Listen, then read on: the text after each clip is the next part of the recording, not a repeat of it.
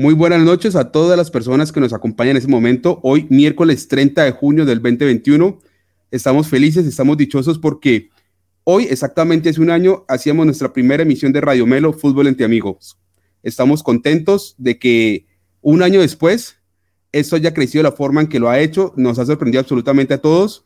Eh, y estamos contentos, felices, dichosos de compartirlo con ustedes. Hoy será un programa especial donde recordaremos algunas cosas, haremos algunas menciones especiales, pero sin dejar de lado lo que nos gusta y nos apasiona, que es el fútbol. Hablaremos, como no, de la Eurocopa 2021 y de la Copa América en los cuartos de final. Así que sean todos bienvenidos. Esto es Radio Melo, Fútbol entre Amigos.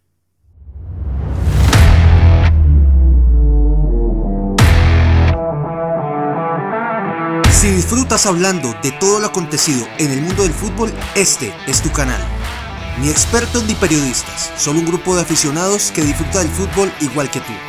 Aquí comienza Radio Melo Fútbol entre amigos. Bienvenidos al show. Muy buenas noches muchachos, a todas las personas que nos acompañan en este momentico en vivo, tanto en Facebook como en YouTube. Gracias por acompañarnos, estamos pletóricos, felices, dichosos, celebrando, como no habría otra manera de hacerlo, de que el día de hoy estamos cumpliendo un año de Radio Melo hoy con todos los muchachos que nos acompañan, incluyendo también a Tobías Leiva y a Manuel Ortega, que hacen parte del equipo, pero que por motivos pues, de fuerza mayor nos pudieron acompañar. Y mencionando precisamente a Manuel, quiero darle una felicitación porque el día de hoy finalmente se graduó de su pregrado. Manuel, felicitaciones, hermanito. Casi que no, casi que no. Todos hemos sido Manuel. y te hemos acompañado en este proceso. Así que felicidades tanto para ti como para tu como compañera. esposa. Claro que sí, que fue un logro y nos alegramos muchísimos por ustedes, muchachos. Felicitaciones. No siendo más de otra manera, muchachos, damos inicio a este programa el día de hoy.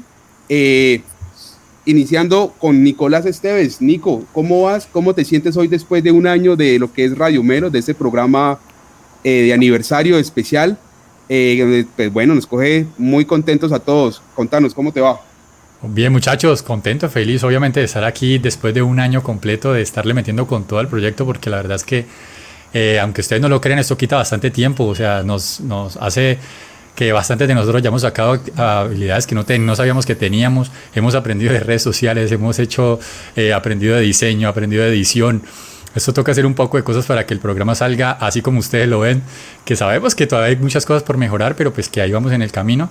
Eh, agradeciendo, por supuesto, a todos ustedes los que siempre están, han estado ahí firmes, viéndonos cada, cada ocho o cada tres días, como estamos haciéndolo en este momento y que siempre con su like, con su apoyo, eh, así al principio fueran solamente 20, 30 visticas que, nos, que teníamos en los videos, ya después empezaron a subir y, en este momento ya hemos tenido pues programas récord donde hemos tenido 1360 personas conectadas al mismo tiempo, pues cosa que nos llena de muchísima alegría y orgullo, pero nada de eso habría sido posible si no hubiera sido por la ayuda de ustedes, los que siempre están firmes ahí.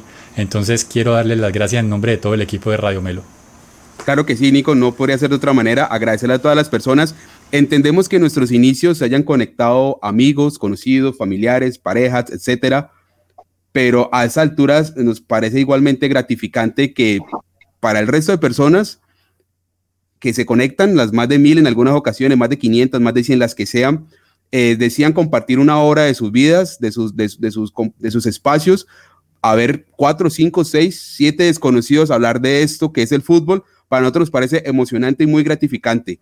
Continuando con ese saludo, saludo a Diego Medina. Dieguito, ¿cómo vas, viejito? Gracias de nuevo por estar con nosotros y cómo te sentís hoy en nuestra edición especial de aniversario.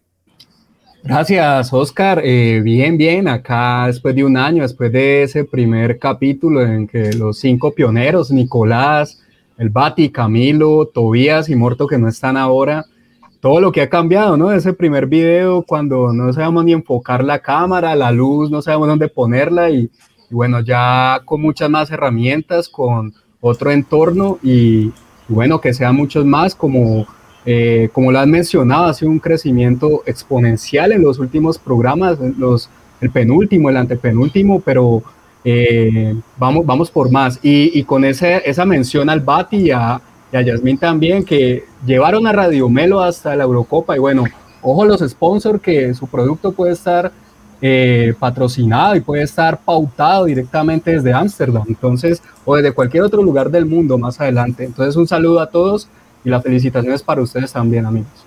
Claro que sí, Diego. Y bueno, aprovechemos esta cuñita entonces para saludar a Oscar Bati Muñoz. Bati, ¿de dónde nos saludas? Y complementando el saludo, quiero que nos contés qué tal, qué tal fue esa experiencia en Ámsterdam. Estuviste unos días por allá, cómo viste el ambiente de la Euro, la gente, etcétera. Contanos a, los, a nosotros y a la gente que nos está viendo ahorita y lo hará posteriormente tanto en podcast como en el YouTube que queda aquí montado. Contanos cómo fue ese ambiente de Eurocopa, por lo menos en Holanda. Ah, bien, bien, saludos a todos. Eh, primero que todo, también muy contento por, por lo de este año en Radio Melo. Comenzó como una idea entre amigos, empujada sobre todo por Camilo al principio, que fue el que, el que la propuso y pues algunos de nosotros, la mayoría le copiamos y, y sí, ver ese video que, que subieron de, con el clip de, del programa piloto, el primero, se ven muchas las diferencias. Yo a mí ni me veía bien la cara porque no, no tenía la luz puesta, la tenía atrás. Así que, y se escucha también en el audio, el audio de Camilo hablando, la diferencia como, como sonamos ahora, ¿no? Es muy, muy diferente. Entonces, se ve mucho el crecimiento del, del programa, de esta idea, que ha ganado fuerza, como todos lo han mencionado en los últimos, en, el último mes, diría yo, con esto de la, de la Eurocopa y la Copa América, eh, con gente ya siguiéndonos de muchos países limítrofes ahí con Colombia, y eso es lo más, lo más chévere e interesante. En cuanto al viaje, sí, gracias por patrocinarme, muchachos, Radio Melo, también que me mandaron a, Europa a cubrir. Y escogete es una ciudad que quieras. Y yo, bueno, Amsterdam está mal, me fui para allá. Y bueno, eh, estuvo todo bien. el ambiente. los recibos para legalizar después, sí, después hacemos, hacemos cuentas, pero. Y no incluía bebidas alcohólicas, ojo, ¿no? y Exacto, no, no, yo sé, yo sé. Ni otras cosas prohibidas por acá. eh, el, el ambiente chévere. yo creo que hubiera sido un poco diferente si hubiera estado en un partido de, de los locales, ya habían jugado, pero se veía la gente allá es también afiebrada un poco a su, a su equipo, así como uno lo dice en Colombia, la gente traía las banderas afuera, eh, las banderillas, los, los, símbolos de león, eh, los colores afuera, así como en Colombia que sacaba la bandera por la ventana, algo así también, o sea que no es, no es nada extraño. Y en el estadio, pues sí, se veía de que, que eran dos países eh, extranjeros que estaban jugando en el estadio de local. Yo creo que hubiera sido muy diferente, como le he dicho, hubiera sido Holanda jugando uno yendo, o Países Bajos jugando uno yendo ahí local. El ambiente hubiera sido, yo creo que mucho, mucho mejor. Aparte porque la capacidad de esos estadios no la dejan eh, a full todavía en algunos de ellos, entonces tampoco se siente ¿no? La, lo, que, lo que sentís cuando estás llegando caminando al Pascual en América Cali, que vos ya como a cuadras de cuadras ya te a sentir el, el, el, ambiente, ¿no? Entonces un poco diferente, pero nada, muy chévere. Te roban y todo eso, ¿no? Uno empieza a sentir cómo le acercan a caminar. Cómo sacan la peinada. Sí, sí, ya, ya. Y no, yo, lo digo, yo, yo, lo digo porque me ha pasado, no lo digo por molestar, me ha pasado. Camilo está de testigo. No, no, una, vez, me pegó, me pegó un susto una vez yendo yo a una América Cali hace, hace años.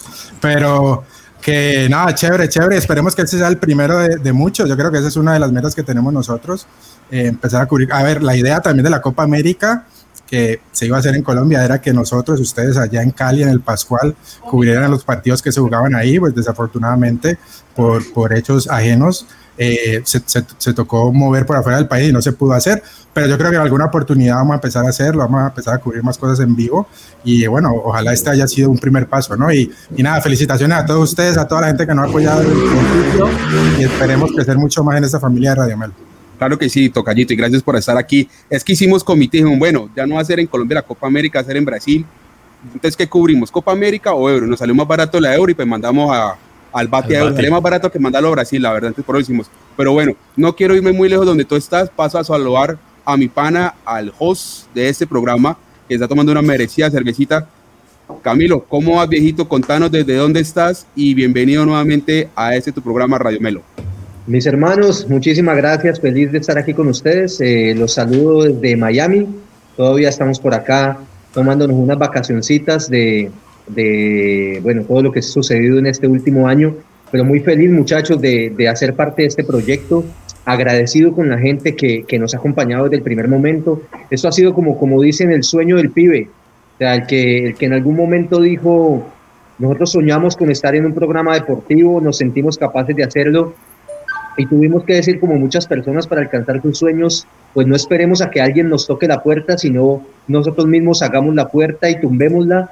Así que así nació el proyecto de Radio Melo. Eh, tuvimos el deseo, quisimos hacerlo, quisimos cumplir nuestro propio sueño de conectarnos y hablar con la gente de lo que más nos gusta de fútbol. Esto no es un tema de ahorita, yo diría que Radio Melo no nació hace un año, Radio Melo nació más o menos hace 20 años en la Universidad del Valle cuando todos nos reuníamos hablar eh, entre clases de los partidos, de lo que íbamos a jugar. Así que pues Radio Melo, eh, si bien partió como una idea de alguno de nosotros, yo creo que es, es la expresión de lo que somos como amigos, como personas y, y de ese sueño que siempre hemos tenido como aficionados al fútbol. Así que agradecerle a toda la gente que siempre ha estado ahí desde el principio, eh, que nos han dado sus opiniones, sus críticas, que también siempre las tomamos de buena manera para buscar la manera de mejorar cada vez y de entregarles un mejor, un mejor programa, un mejor producto.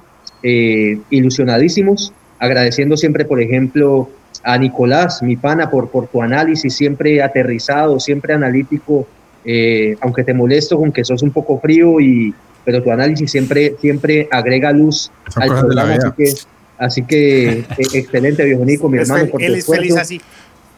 A, a Diego Medina, nuestra, nuestra figura literaria, nuestro poeta, como le digo yo, eh, mi hermano, tenerte en el programa, yo creo que para nosotros es un, es un privilegio tener una persona que tan, digamos, que tenga tantas habilidades, que tenga tantas capacidades, no solamente para aparecer aquí y conversar, sino también para escribir y expresar sus pensamientos. Viejo Diego, mi hermano, para vos también agradecimiento por, por todo el tiempo que has estado aquí.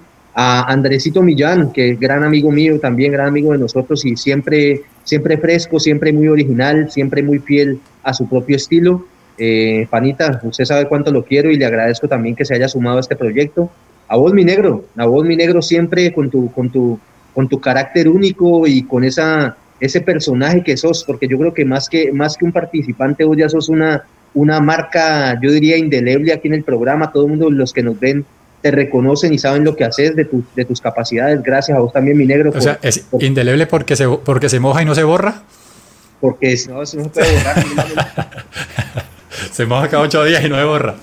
No me borra. Y debería Eh, a borrarse. Tobías, a Tobías, a Tobías, mi hermano, el, el- nuestro líder en, en todo lo que es el diseño de lo que hemos construido en nuestros canales.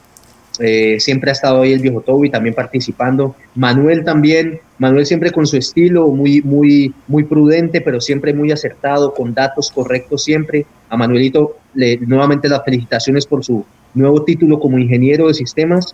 Eh, un logro más, mi hermano, y gracias también por estar acá.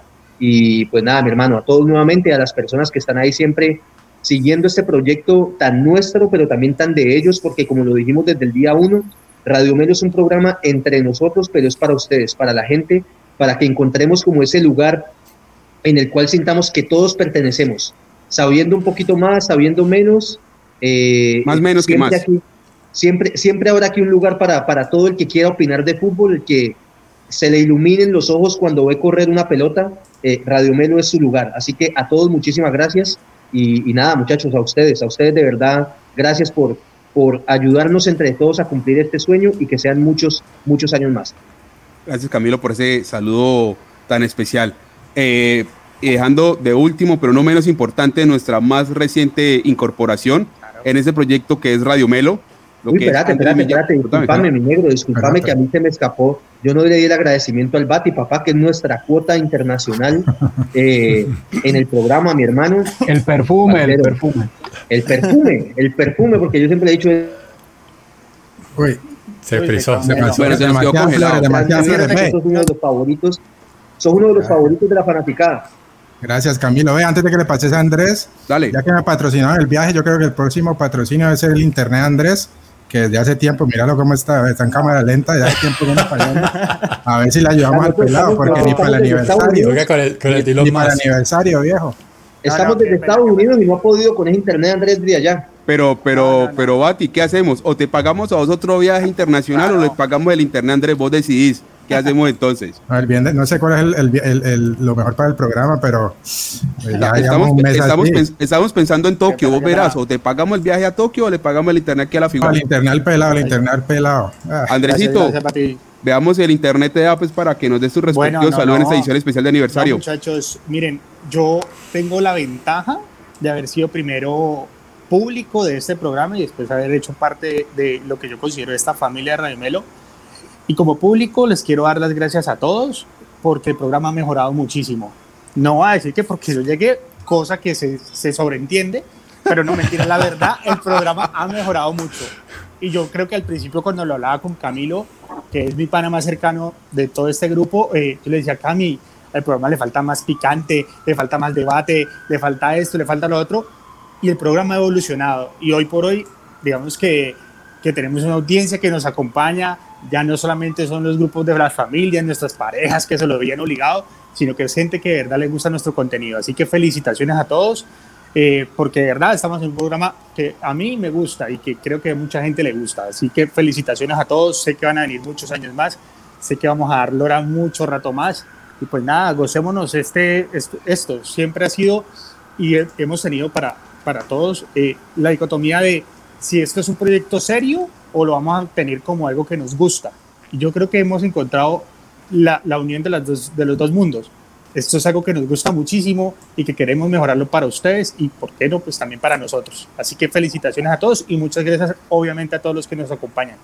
Muchas gracias, Andresito. Mientras tanto, continuamos aquí con el inicio y los saludos. Haceme un favor y revísate ese internet, por favor, porque así es imposible hacerlo. pero se le escuchaba, se le escuchó. Se le escucha, pero está como de un cuadro cada, cada 30 segundos. Bueno, para finalizar esta etapa de saludos, yo quiero dedicar unos, unos cuantos segundos para aquellas personas que nos han acompañado desde el episodio número uno o el piloto. Personas que han estado ahí siempre, con sus saludos, con sus mensajes, con su apoyo, como lo decía Camilo, con sus comentarios, con sus críticas, porque para todos en los primeros, en las primeras ediciones, las primeras emisiones, siempre ese feedback, apunten esa nueva palabra, eh, el feedback de las personas era importantísimo para nosotros. Siempre preguntaban qué les pareció, qué no les pareció, eso y lo otro. Y fue gracias a eso que fuimos nutriendo y es en parte Radio Melo lo que es hoy en día. Así que quiero dedicar un momentico para, dedicarle, para darle unas gracias a Luis Felipe Salazar, Carmen Aguas, Carlos Aguas, Andrés Alberto Aguas, Juan Camilo Garzón, Julián Izaza, a Yasmín Reyes, a Francisco Rivera, a María y Luis Muñoz, a Sandra Mayorga, a Gustavo Rodríguez, Andrés Quintero, Yolanda Henao, Giovanni Esteves, Álvaro José Silva, Diego Garcés, Santiago Restrepo, Mario Ramírez, Gonzalo Acte y Sergio Salazar, entre otros, sino que no entiendo para no hacer más largo ese tema, pero quiero un agradecimiento gigantesco y es de parte de todo el equipo de Radio Melo, porque ustedes han estado con nosotros desde el primer día. Día uno. Desde el primer día. Ah, se me saltó a Cindy Espinal también, que ahí mandó el saludito precisamente. Perdón, Cindy. Tú eres, eres Melo fan número uno, presidente, miembro fundador del club de fans de, de Radio Melo y te mereces igualmente este reconocimiento, este saludo. O sea que muchas gracias a todos ustedes que nos acompañaron y al ver que ustedes nos acompañaban programa tras programa decíamos, bueno, podemos continuar y de pronto tiene sentido esta idea loca que se le ocurrió a Camilo y unos cuantos muchachos. Así que gracias a ustedes muchachos, estamos felices y ahora sí, a lo que vinimos, a hablar de la pelota muchachos. Bueno, el día de hoy vamos a hablar entonces de Copa América, Eurocopa al final lo dejamos, pero arranquemos con Copa América y especialmente lo que nos interesa a nosotros, lo que es el partido Colombia-Uruguay. Ese partido será el sábado a las 5 de la tarde. De parte de Colombia tenemos una gran preocupación que es la falta de Juan Guillermo Cuadrado, equipo o pieza fundamental de la era de Reinaldo Rueda. Eh, y hemos venido escuchando distintas versiones de cuál podría ser el cambio que podría realizar el técnico al respecto qué alternativas tenemos para reemplazar el que para mí, por lo menos para mí, hoy por hoy, es el jugador más importante de esta convocatoria. Para ustedes, muchachos, ¿con un cambio de pieza simplemente sería eh, suficiente o tendríamos que hacer un cambio desde el punto de vista táctico atendiendo esta necesidad? Y quisiera arrancar con eso precisamente con Diego. Diego, ¿vos qué pensás? Que ¿Qué alternativas tiene Reinaldo para eh, replantearnos el tema de Juan Guillermo Cuadrado? Te escucho. Eh, basándome en, una nómina, en una, alineación que publicaban, pues creo que solamente el, cambio de la pieza. Evidentemente, ningún jugador va a reemplazar a Cuadrado, es el jugador, el capitán en este momento, el jugador más importante de Colombia eh, a su desempeño en Europa y en la selección también. Así tenga altibajos y muchas veces le, le enrostremos eso, ¿no? Que a veces es no, no, no es tan contundente, pero evidentemente va a ser una baja sensible. Esa, esa alineación que vi pone a Daniel Muñoz, pone a Daniel Muñoz ahí en, la, en el lado derecho y me parece una, una, no algo descabellado, me parece algo, algo, algo digamos, para, para que le hagan presión también a Uruguay allá eh, en el área de ellos, un, un jugador con, con una buena disposición física, entonces creo que, que, va por ahí. Evidentemente Daniel Muñoz no es Juan Guillermo Cuadrado, pero, pero creo que puede cumplir la función táctica ahí en, en la banda derecha. Entonces, creo, creo que, que sí, básicamente es, es, el cambio. Reinaldo Rueda tiene que hablar muy bien cuál es el cambio que va a poner ahí por Juan Guillermo, que es el jugador más importante, pero creo que no tiene que cambiar todo el módulo táctico, sino simplemente el, el jugador que no va a estar y que pueda suplir y que pueda hacer la labor que viene haciendo, que viene haciendo Cuadrado. Si te entiendo bien, entonces Diego es soltar a, a Daniel y, a, y, metemos entonces a Estefan Medina que coja esa banda entonces, sería tu planteamiento. Es que así, así es como lo están planteando, la nómina Tecillo, los dos centrales, Davinson y Mina y, y Estefan Medina. Eh, al medio está Barrios, creo que con Uribe. Mateo Zuribe, Daniel Muñoz, al otro lado se Luis me escapa Díaz. Luis Díaz. Díaz y Dubán, que le da la confianza. Yo estoy de acuerdo que todavía le dé la confianza. El negro puede mojar en cualquier momento. Lo hizo Kane ahora en octavos. Lo puede hacer también Dubán, pues eh, guardando las proporciones de cada jugador, pero creo que hay que darle la confianza. Y, y Rafael Santos Borré, que da un muy buen desgaste allá arriba, digamos, para corretearlos. Creo que me parece atractiva esa alineación. Bueno, quisiera escuchar a Nicolás Albate y a Camilo sobre la propuesta que nos hace Diego o si tiene alguna distinta. Yo he estado escuchando los diferentes medios durante estos días y es no tanto el tema de Muñoz, sino meter a Muriel eh, como alternativa. Eh, ¿Ustedes creen? Entonces, más bien, yo por lo menos eh, me siento más identificado a pesar de que me ha gustado mucho el rendimiento de, de Muñoz en lo que ha presentado en, en, esta era de rueda, pero me veo más identificado con el tema de Muriel. Eh, para ustedes tres muchachos, ¿qué piensan ustedes? voy con Nico primero. Yo, no, yo, es que Muriel lo queremos meter en todas las posiciones, y aquí el polivalente no es tanto Muriel, sino más bien Muñoz, como dice Diego, que por lo menos está en su misma banda, no hay que jugar un poco más adelantado. Otra alternativa que yo vería de pronto sería la opción de Chará, que en algún momento en Nacional jugó mucho en esa posición y lo sabe hacer bien, jugó rápido, jugó pequeño, que tiene buena velocidad. Pero me parece que el que ya viene probando, el que viene jugando con más regularidad es Muñoz. Y yo creo que por esa alternativa se va a decantar Reinaldo Rey, no me disgusta para nada. Eh, a, a, a, a, Muriel ya no lo podemos quemar más metiéndolo en otras posiciones. A ese man hay que darle sus minuticos de delantero centro y que cumpla o no cumple, que se le juzgue por eso, no más. Pero entonces, para vos, lo, lo, lo metes, disculpa contigo, Camilo, ¿lo metes de inicialista en este partido o, seguís, o arrancas con la que plantea Diego de Dubán y Santos Borré? Yo lo metería Santos Borré y no, lo que pasa es que este partido es duro, la defensa de Uruguay brava. Bueno.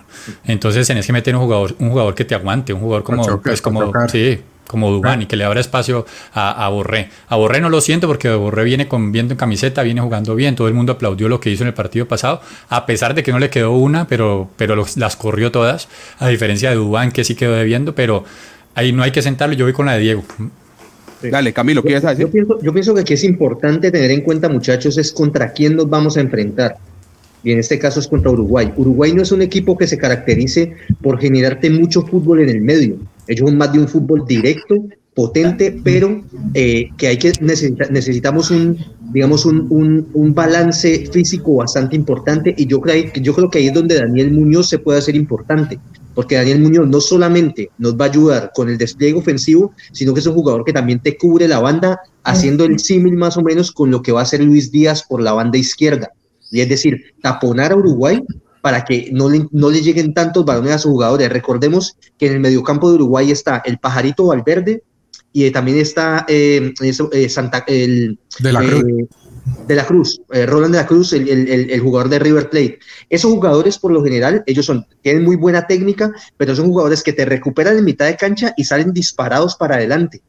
¿Qué me preocupa, digamos, ahí con, si la opción sería Muriel? Y es que Muriel es netamente ofensivo y dejaríamos esa banda prácticamente para que sea defendida por Estefan Medina. Entonces yo también creo que la, la, opción de Diego es la que creería que sigue la línea de, de, Reinaldo Rueda. Yo siempre le he dicho acá, Rueda no es un técnico, muchachos, que nos vaya a mostrar una faceta netamente ofensiva. Yo creo que casi nunca. Él le gusta tomar sus, sus recaudos y como decía Nicolás también, el tema de Dubán Zapata no solamente por lo que puede aportar en ataque, sino defensivamente en el juego aéreo pelotas paradas, tiros de esquina, va a ser muy, importante contra. Muy contra importante, Uruguay. muy importante Dubán en ese aspecto del partido con Brasil.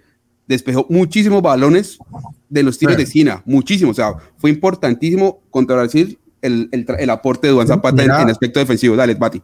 Eh, sí, no, yo estoy de acuerdo. Yo creo que la, el equipo, yo creo que la disposición, esa es la misma, la misma nómina, o sea, eh, con la ausencia de cuadrado, mantenerla porque el, el, equipo se entendió muy bien en ese partido, aunque solo fue prácticamente la base, en la fase eh, defensiva mejor. ahorita yo creo que la disposición tiene que ser un poco menos de defender porque vamos a jugar contra Uruguay. De pronto contra Brasil jugando de local era algo entendible porque tenía Neymar y porque tiene muchas, muchas armas la ofensiva el, equipo brasileño, pero Uruguay, a pesar de tener a Cavani, vamos a ver si juega Suárez, que en el último partido este, pidió descansar, probablemente juegue. Ellos son, como dice Camilo, son más directos, no son de mucha, de, de atacar en oleadas, así que yo, yo voy con la misma nómina, sí, y, y, pero con una, con una exposición un poco más ofensiva, un poco de tomar un poco más el protagonismo. Entonces, yo creo que ahí Luis Díaz y, y, Daniel Muñoz serían importantes en la fase también ofensiva saliendo, Uribe acompañando al, al mediapunta que metamos, así sea este Santos Borré, eh, o, o, jugar otra vez con Muriel y, y Dubán eh, Muriel de, media punta o esperar eso para la segunda mitad, agarrar un poquito más cansados a, los, a la defensa uruguaya, que Dubán las, los canse a los dos centrales y meter a alguien más rápido como Muriel. Eh, también podría ser otra opción, pero yo, yo me mantengo, yo creo que la doble línea de cuatro es importante, yo creo que el equipo la entendió bien uh, cuando se va a, hacer la fase defensiva, ¿no? Dale, Camilo. Se quedó congelado. bueno, Camilo, me toca a mí entonces, que, que, por mí me voy a conectar. No, Camilo está ahí, Camilo está ahí. ¿Ibas a decir algo, Camilo? Sí, iba a decir solamente esto. Una, les voy a tirar una porque, bueno, estamos diciendo casi lo que, lo que creemos todos que va a pasar. Voy a tirar una que sería una sorpresa, pero lo veo como una posibilidad. Que juguemos con línea de tres, con Cuellar, con Barrios y con Mateus Uribe. Y que quizás Mateus Uribe sea un volante un poco más eh, orientado al ataque, acompañando a los delanteros, eh, a, la línea, digamos, de ataque que tenemos con Luis Díaz, con Santos Borré y con Dubán Zapata. Esa, por ejemplo, ¿por qué, ¿por qué la considero como una posibilidad? Precisamente porque Cuellar y Mateo Uribe son jugadores, digamos, mucho más mixtos, menos de marca, y, eh, lo que te quiero decir es, poder, podríamos luchar muchísimo ese mediocampo y cortar ese circuito que hay entre entre la línea defensiva de Uruguay y la ofensiva cuando a ellos no les funciona ese circuito del medio campo, podemos tener posibilidades, así que podría ser una posibilidad. Pero con esa línea de tres, ¿jugarías con dos delanteros o cómo jugarías de arriba? Yo jugaría con Mateus Uribe más tirado de pronto por derecha, digamos, la línea de tres, eh, Barrios de cinco, eh, Cuellar y Mateus Uribe por derecha, Luis Díaz más libre por izquierda y Santos Borré arrancando por derecha y acompañando a Duan Zapata de nueve. Bueno, interesante. Vamos a ver con qué nos sorprende Reinaldo el sábado. Ese partido tiene una particularidad que por lo menos yo la veo de esta manera y quisiera que, Andrés me diera sus opiniones o sus impresiones. Ese partido va a enfrentar el técnico más tiempo en posesión de la Comebol con el más nuevo. Nuevo. Reinaldo entró o tomó la selección este año, si no estoy mal. Eh, apenas lleva seis partidos. Eh, los números no acompañan a Reinaldo Rueda, no son muy buenos números contra una Uruguay que lleva 18 años. Pero, ¿contra quién? En esta, en, estamos, en esa, en esa, no, en esa. Vamos a hablar de esa, no vamos a hablar de generaciones anteriores, de esa, de esta. Esa es otra selección Colombia, es otro Reinaldo. Entonces llevamos seis partidos. Pero ¿por qué los, por qué ¿Pero los te parecen malos los números de Reinaldo ahorita? Lleva dos victorias, dos empates, dos derrotas. Oh. Por eso. Sí, pues, no, pero yo estoy de acuerdo con Oscar, no me parece, pues bueno, no son. No, no estoy diciendo malos, no estoy diciendo malos, pero no son buenos. Oye, en eliminatoria hizo, en eliminatoria hizo cuatro de seis puntos. Ahí sí. En eliminatoria sí. No estoy hablando de eliminatoria, estoy hablando de todos los partidos que lleva, no son buenos. Sí, de acuerdo. Eso es otra cosa. Los números son una cosa y los otros partidos es otra cosa. Otra cosa, otra cosa, eh, yo creo que para todos nosotros. Esperamos que Colombia clasificara como segunda del grupo. No lo hizo, no tiene tanta importancia, pero, pero queda el registro. Pero bueno, para, para no desviarnos de la pregunta, Andrés, eh, ¿qué tanto peso puedes creer tú que tenga ese, ese tema de que sea el técnico más reciente en la Comedor versus el más antiguo? ¿Qué, qué tantas implicaciones y qué tanto puede pesar el conocimiento que pueda tener cada entrenador de sus seleccionados? Eso le da, digamos que, entre comillas, a mi parecer, más, eh, le quita más peso a Colombia. Si hay alguna diferencia. Pero ahorita escuchando a los muchachos, y qué pena la conexión de ahorita, estamos muy, muy miedosos contra esta Uruguay. Y acabé de leer el comentario de Juan Carlos, muy acertado. Uruguay yo he visto dos partidos y está jugando muy flojo. No es que nosotros estemos volando, por supuesto, hay muchas cosas por mejorar de Colombia, pero yo a Uruguay no le he visto absolutamente nada. Y viene supuestamente muy rodada con este técnico, no ha hecho un cambio generacional tan profundo. Eh, y yo creo que va a ser un partido muy parejo. Creo que si Colombia sale a proponer, vamos a tener grandes chances de pasar. Así que, a mi parecer, digamos que, que un técnico como eh, con recorrido versus otro no, no va a generar mayor diferencia. Y Reinaldo lo sabe hacer muy bien. No le veo otras variables de pronto Uruguay como para reemplazar lo mal que están jugando porque la verdad han jugado muy mal. Ese partido contra Argentina fue pésimo. Sí, voy a aprovechar para leer el, leer el mensaje y aprovechar el saludo a Juan Carlos, que nos acompaña desde Perú, si no estoy mal. Juan Carlos, que se ha vuelto un, un, un, integrante más de Radio Melo. O sea que muchas gracias por estar aquí nuevamente. Radio Melo Uruguay, Perú. Radio Melo Perú. Uruguay no está jugando como antes y Colombia tiene muchas dudas porque después del mal partido contra Perú jugó muy bien contra Brasil. Para mí creo que puede llegar a penales y ahí no hay favorito estamos de acuerdo. Yo creo que este equipo eh, aquí puede estar balanceado, habría que ver el tema de las casas de apuestas y demás, pero yo creo que ese partido está 50-50. Para mí está 50-50 con una Colombia que si miramos, si miramos solamente el partido contra Brasil, promete mucho, con un Uruguay que yo veo que viene con una curva más bien descendente. No, eh, yo, diría que, yo, diría que, al revés. A ver, Uruguay empezó flojo, yo creo que ha terminado un poquito más fuerte. Aparte, de acuerdo. terminó con Cavani jugando, al principio estaba con Cavani. Suárez viene muy mermado físicamente, por eso pidió, según lo que leí, no fue que el, este Tavares lo sentó, el maestro, sino que él pidió que, los, que descansara ese partido porque viene muy, fue una temporada muy larga, entonces yo creo que él va a jugar y, y empezó perdiendo con Argentina, después este, creo que perdió con Chile, ya después se subió un poquito con Bolivia y ahora con Paraguay creo que jugó su mejor partido, al menos el primer tiempo estuvo muy, muy fuerte. Así que... Con Chile? ¿No, ¿No empató con Chile? creo que perdió, empató. Perdió, perdió. No, con Chile empató. Con Chile empató. Solo perdió con Argentina. Solo perdió con Argentina. Perdió con Argentina 1-0, ¿no? Eh, entonces ha empezó un poquito flojo, pero ha terminado más fuerte. Mientras que nosotros también estamos chilingueando. Nosotros empezamos más o menos con Ecuador, en verdad, ganamos ahí no pudimos con Venezuela y Perú nos ganó y ahorita le hicimos un partidazo entre comillas a Brasil, pero solo en la fase defensiva porque no nos hicimos mucho. Así que, así que yo estoy de acuerdo en la parte que vamos 50-50, pero tampoco diría que bueno, Uruguay no viene bien, así que si proponemos le ganamos. No, no es así. Yo, yo estoy de acuerdo con tu comentario, pero excepto en la última parte, a mí me parece que Uruguay viene con ventaja. O sea, de hecho, las casas de apuestas que lo estaba preguntando Oscar Beltrán, eh, las casas de apuestas muestran como favorito Uruguay. Y para mí es así. Para mí Uruguay en ese momento es más que Colombia. Colombia no ha demostrado nada en la Copa América, salvo un partido donde ya sabemos todos los elementos que hay aquí en juego, que es un partido contra el mejor, prácticamente el mejor equipo de América y uno de los mejores del mundo, donde vos entras con, totalmente concentrado y con todas tus ganas de demostrar que es un partido totalmente atípico. En ese partido jugamos bien y solamente en una fase defensiva. Y sumale, y sumale que si bien fue un partido atípico, en el último enfrentamiento que tuvimos perdimos 3-0 con ellos. También. Sé que es un partido que, que, se presta para una diferente la realidad. No, y contra, para, pero contra Paraguay y Uruguay me parece que jugó, jugó un poco mejor. No, no, no creo que nos sirva como referencia porque con ellos, a ver, miremos, con Perú le ganamos allá y perdimos ahorita en Copa América. ¿no? A ver, eh, jugamos, eh, después de jugar con Perú, ¿con quién jugamos? Con Argentina. Empatamos.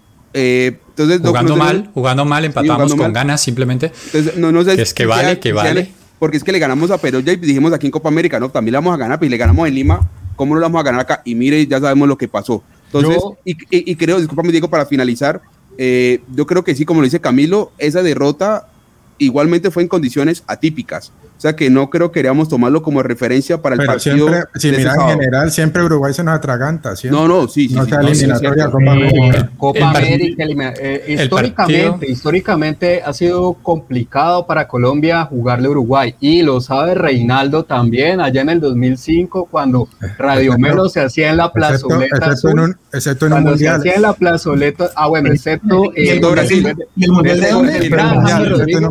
En el 2005, cuando hacíamos Radio Melo, que no sabíamos que se iba a llamar Radio Melo, y después de ese partido que Reinaldo lo, o el equipo logra empatarlo con un Marcelo Salayeta que nos hizo triplete ese día, y siempre nos ha costado contra Uruguay, siempre, salvo partidos en Barranquilla, donde la última vez no le sacamos ventaja, pero siempre está esa tendencia histórica de, en la cual Uruguay es superior a Colombia en torneos a excepción de Brasil, es que eso te iba a decir. El más importante de la historia lo ganamos. El, mundial, sí. el más importante que hemos tenido, el enfrentamiento más importante de la historia que hemos tenido contra Uruguay lo ganamos. Sí, para nosotros. Para ellos, ellos nos han ganado en otras ocasiones. Nos ganaron ah. una Copa América en semifinales. Sí, pero, el, partido más importante es cuartos de final de un mundial. Sí, claro. Sí, Diego, sí. Pero miren, muchachos, de verdad, de verdad, yo. Pero bueno, eso hace tiempo ya. Yo, puedo, yo, Estaba yo, yo, les compro la de la curva ascendente un poquito de Uruguay por los resultados que se le dieron. Pero de verdad, yo vi. Es un tema generacional también, Andrés. Casi me quedo dormido viendo Uruguay. Juega muy flojo. Pero contra Paraguay jugaron bien. Contra Paraguay jugaron bien.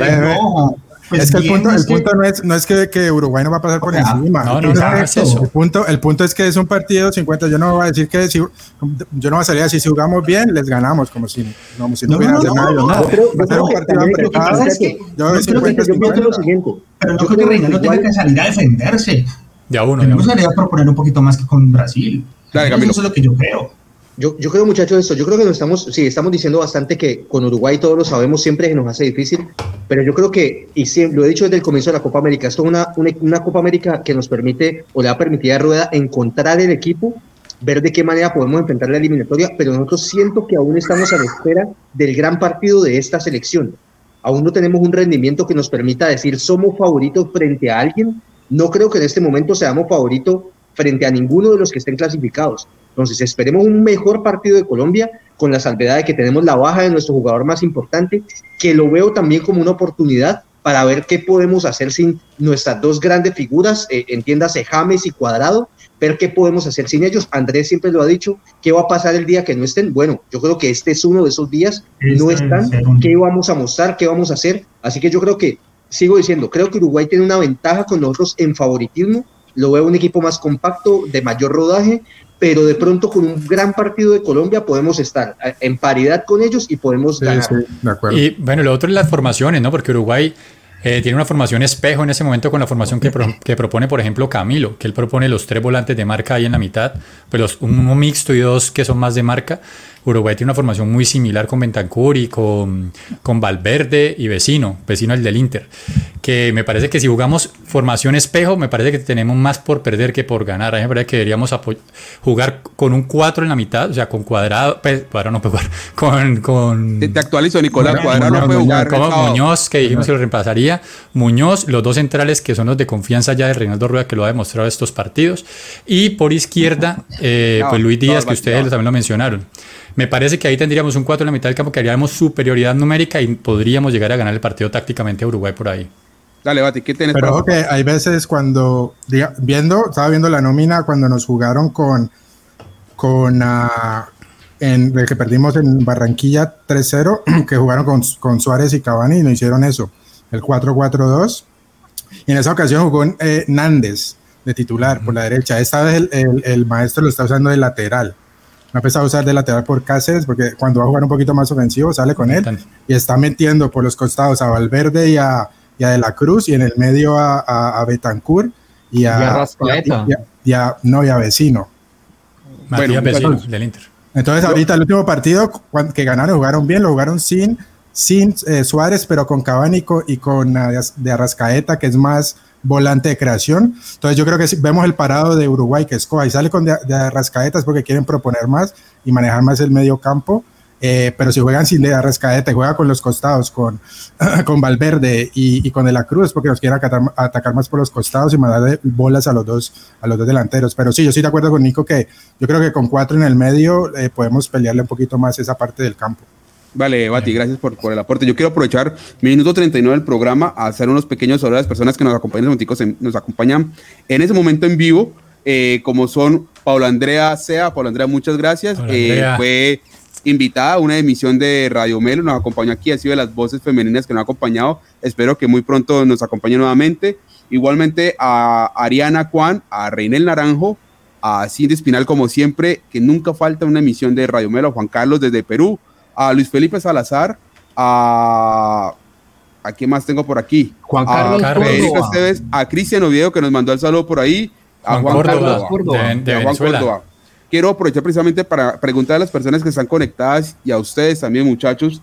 Bueno, eh, supongamos que Colombia pierde este partido, para mí el partido está completamente parejo, puede ser para cualquiera de los dos, eh, Colombia pierde.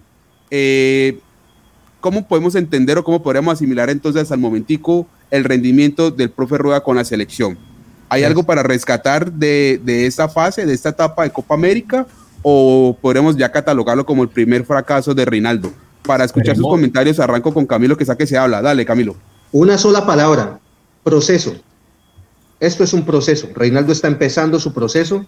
Es un proceso en el cual eh, atípico, yo creo que inimaginable para todos nosotros como aficionados, y es un proceso que inicia sin James Rodríguez, sin la máxima estrella de la selección Colombia, eh, no lleva mucho tiempo, y yo creo que lo hemos hablado en diferentes programas, obviamente la Copa América es una oportunidad para ganar un título, pero sería injusto decirle a Reinaldo que si no lo logra sería un fracaso, yo creo que hablaríamos de fracaso si no clasificamos al Mundial. Entonces, para no hacer largo y darle la oportunidad a los demás, yo diría que perdamos o no, eh, una sola palabra con lo que viene haciendo Reinaldo Rueda es proceso. Andrés. Eh, para no repetirlo de Camilo, creo que sería, si, si salimos eliminados, podría ser la palabra, eh, no sé cómo, eh, falta de constancia. como falta de constancia, porque es que ha sido muy irregular. Es- Esta, esta gran selección ha sido una montaña rusa.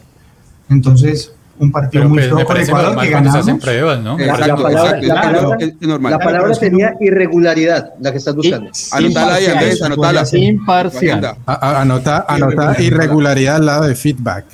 Eso. Sí, sí, la- podría ser irregularidad.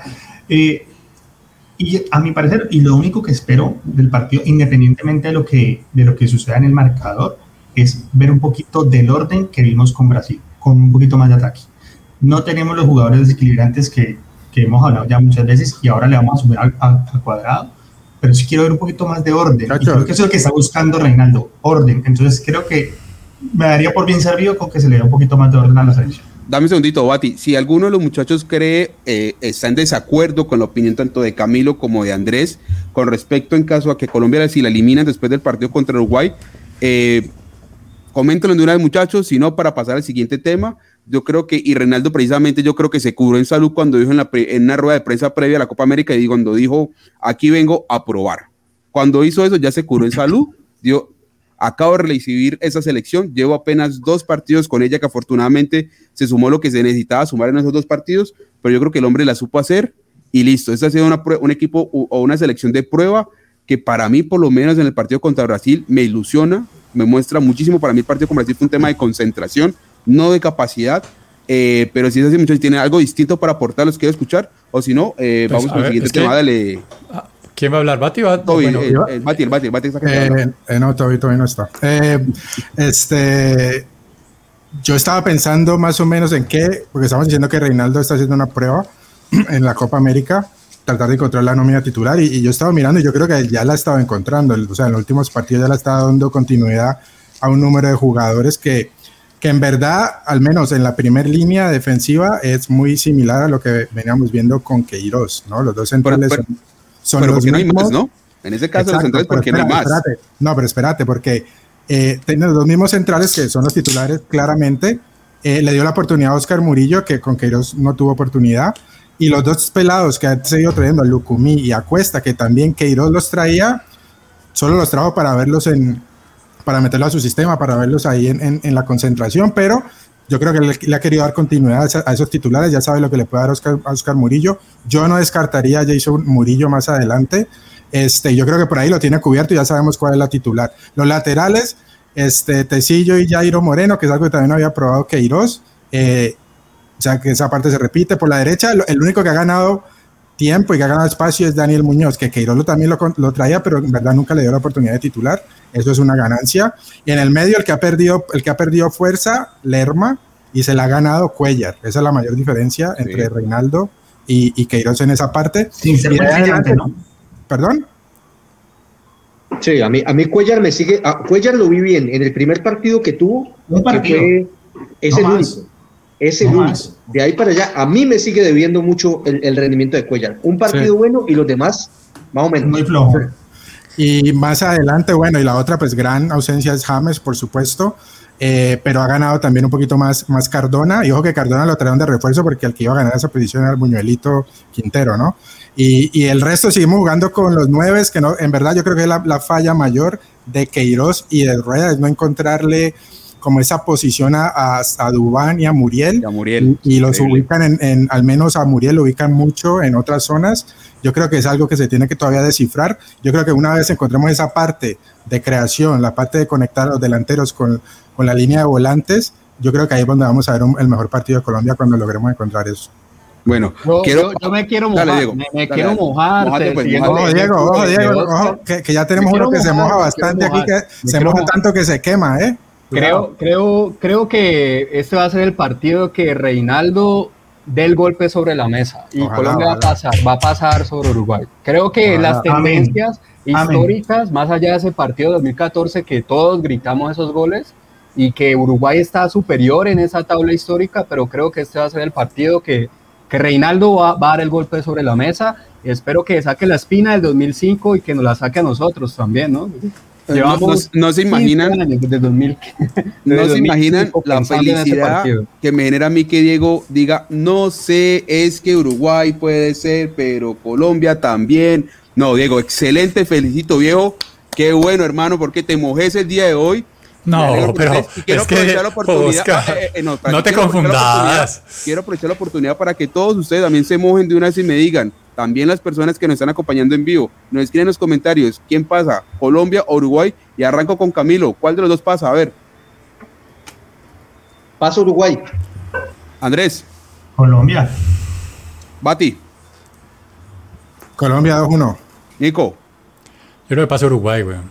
Bueno, yo digo que pasa Colombia, así que por lo menos nos movamos aquí todos con un resultado o el otro. Quiero ver a las personas que Epa, nos están Oscar Iván, en vivo. Epa, Dale. y yo quiero que quede claro aquí, uno decir que pase Uruguay no lo hace peor colombiano, ¿no? Uno está, digamos, el, el Vamos resultado vamos que- sí. Yo, yo- que yo- yo- yo que sí, yo creo que sí.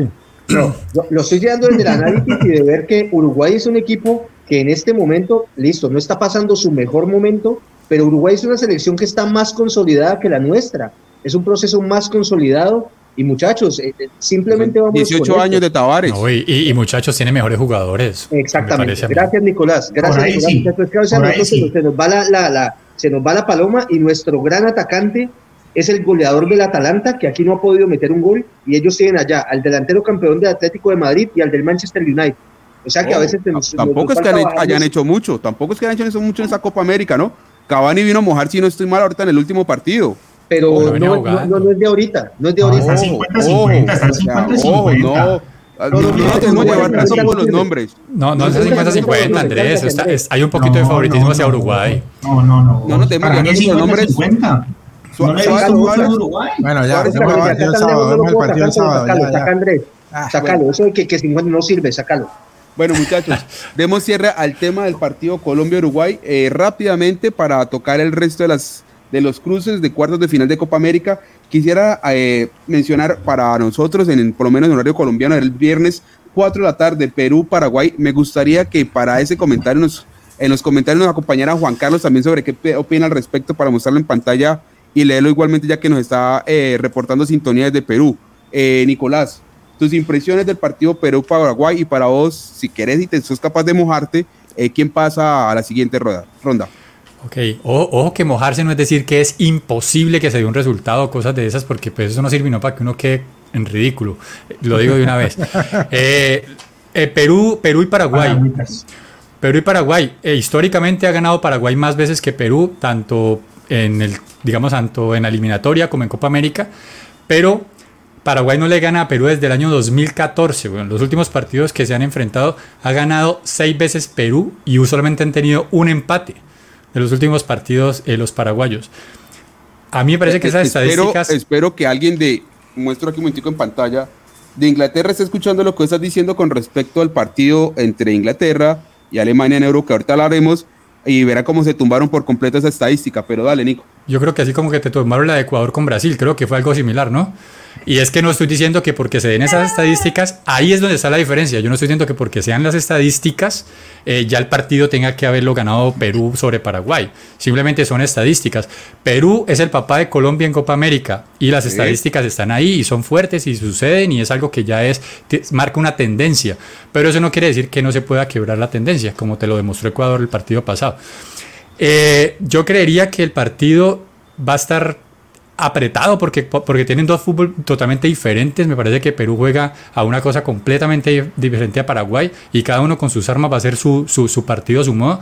Pero sí creo que al final va eh, Perú a sacar un poquito la, la, ventaja porque Perú creo que se está encontrando y a pesar de que contra Venezuela les costó un poquito de trabajo, creo que sí supieron demostrar contra Colombia y contra Venezuela, viene con confianza y Paraguay viene de perder contra Uruguay. Y el, el calidoso de Paraguay, Almirón, se fue resentido, ¿no? También. también. Entonces, están los Romero, los gemelos Romero, pero el titular es Almirón. Aunque, ojo, Berizzo también viene tratando de, implementar un, un, nuevo chip a, esa, a ese fútbol paraguayo de pelotazo, eh, cambio de frente, centro y gol de Saturnino. Eh, Cardoso, el, que sea quien está ahora, eh, Dávalos, eh, no importa, pero siempre la misma fórmula, le estoy tratando de incorporar otras cosas.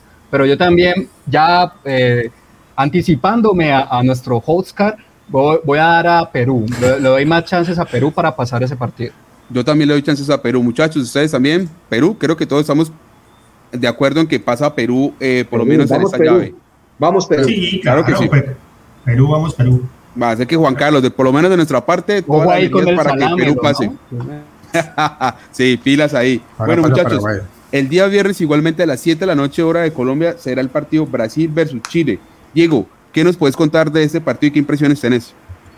Eh, acá las estadísticas son devastadoras contra Chile. Brasil siempre ha superado a Chile. Chile tuvo la fortuna en las dos Copas Américas que pudo ganar, en el bicampeonato que ganó, que no se encontró en llave con Brasil, en llave previa, porque en el 2010 se encontraban en octavos del Mundial, 3-0 creo que fue que quedó. Eh, en el 2014 ya ese postazo de Pinilla y los eliminan por penales, pero siempre eh, es como la asignatura pendiente, siento yo que tienen, que tienen a los chilenos, como nosotros también, de, de poderle ganar más partidos al Scratch. Creo que es local, es Brasil, aunque no lo va a tener tan fácil. Creo que no, no, no, lo, van, no lo van a avasallar. Brasil no va a avasallar a Chile y va a ser un partido complicado para Brasil. Tal vez la primera prueba después de esta que tuvo con Colombia, el, el, escollo más importante que va a tener en la Copa América, pero pasa el scratch, creo. Diego, permíteme, permítime decir esto. Yo creo que estamos viendo al, al, otro lado del mundo, en la Eurocopa, estamos viendo una Eurocopa de muchísimas sorpresas. Y no estoy diciendo que no vaya a dar sorpresas en estos cruces de la Copa América. Sin embargo, yo creo que el nivel que vemos en los equipos de la Eurocopa es muchísimo más parejo que el que podemos ver acá. Y yo siento realmente que lo que ha mostrado Brasil hasta este punto es, es, es infinitamente superior a lo de las otras selecciones. Esperaría yo creo que un enfrentamiento de pronto para, contra Argentina para decirte, ellos con Messi podría ser una moneda al aire, cualquiera puede ganar, pero creería que con Brasil va a ser muy difícil que se vea una sorpresa de parte de Chile. Probablemente me cierren la boca, pero lo veo muy poco probable.